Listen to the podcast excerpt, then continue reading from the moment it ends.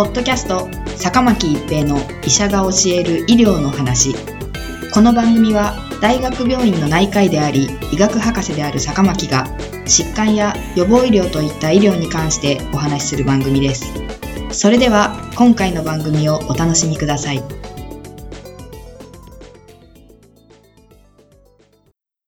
皆さんこんにちは坂巻一平です。ポッドキャスト坂巻一平の医者が教える医療の話。今回は新しい内服薬です。2022年11月22日、エンシトレルビル・フマル酸、商品名ゾコーバが承認されることになりました。早ければ12月から使用可能になります。ゾコーバは 125mg の錠剤で、12歳以上の小児及び成人にはエンシトレルビルとして、1日目は 375mg、すなわち3錠。2日目から5日目は 125mg、すなわち1錠を1日1回稽古を投与します。塩野義製薬が開発する新型コロナウイルスの飲み薬ゾコーバは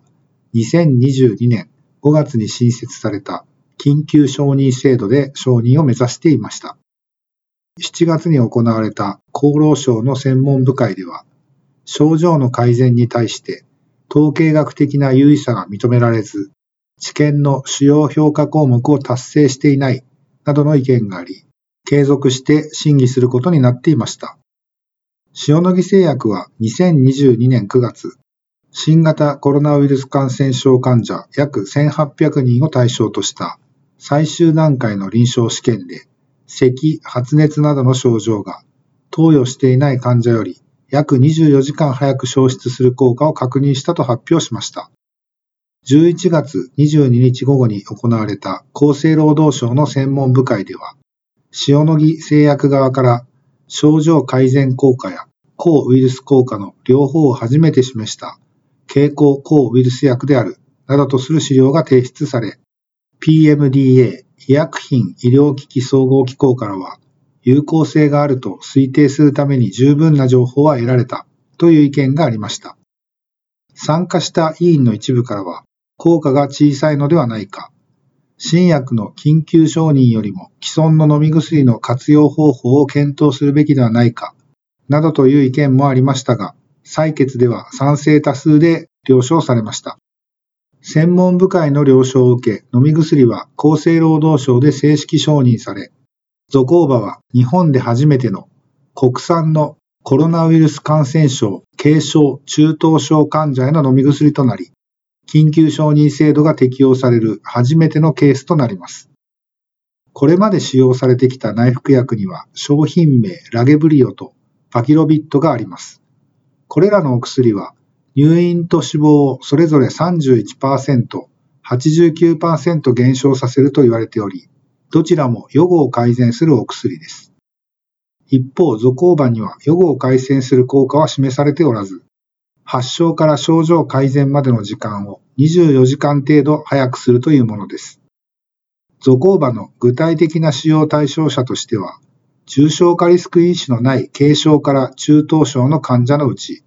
高熱、強い咳症状、強い咽頭痛などの臨床症状があるものとされています。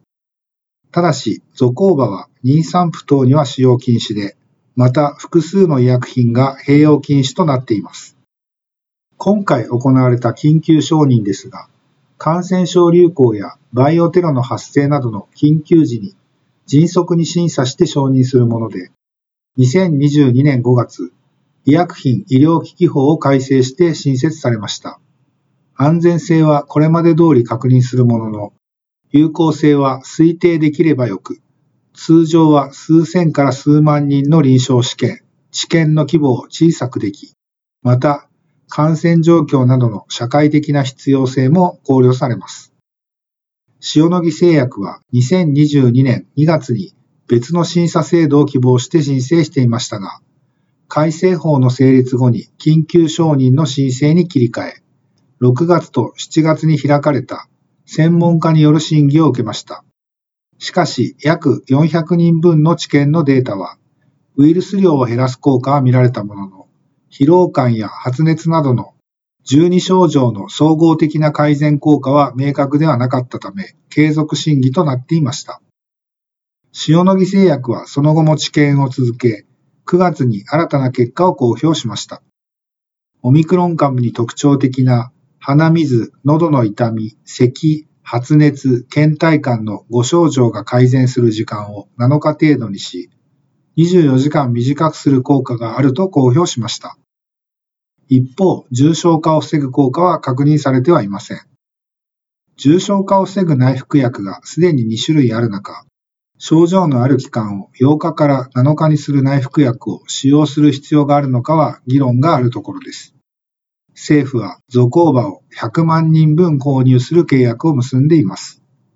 ポッドキャスト、坂巻一平の医者が教える医療の話。今回は新しい内服薬でした。ありがとうございました。ポッドキャスト坂巻一平の医者が教える医療の話今回の番組はいかがでしたか？次回の番組もお楽しみに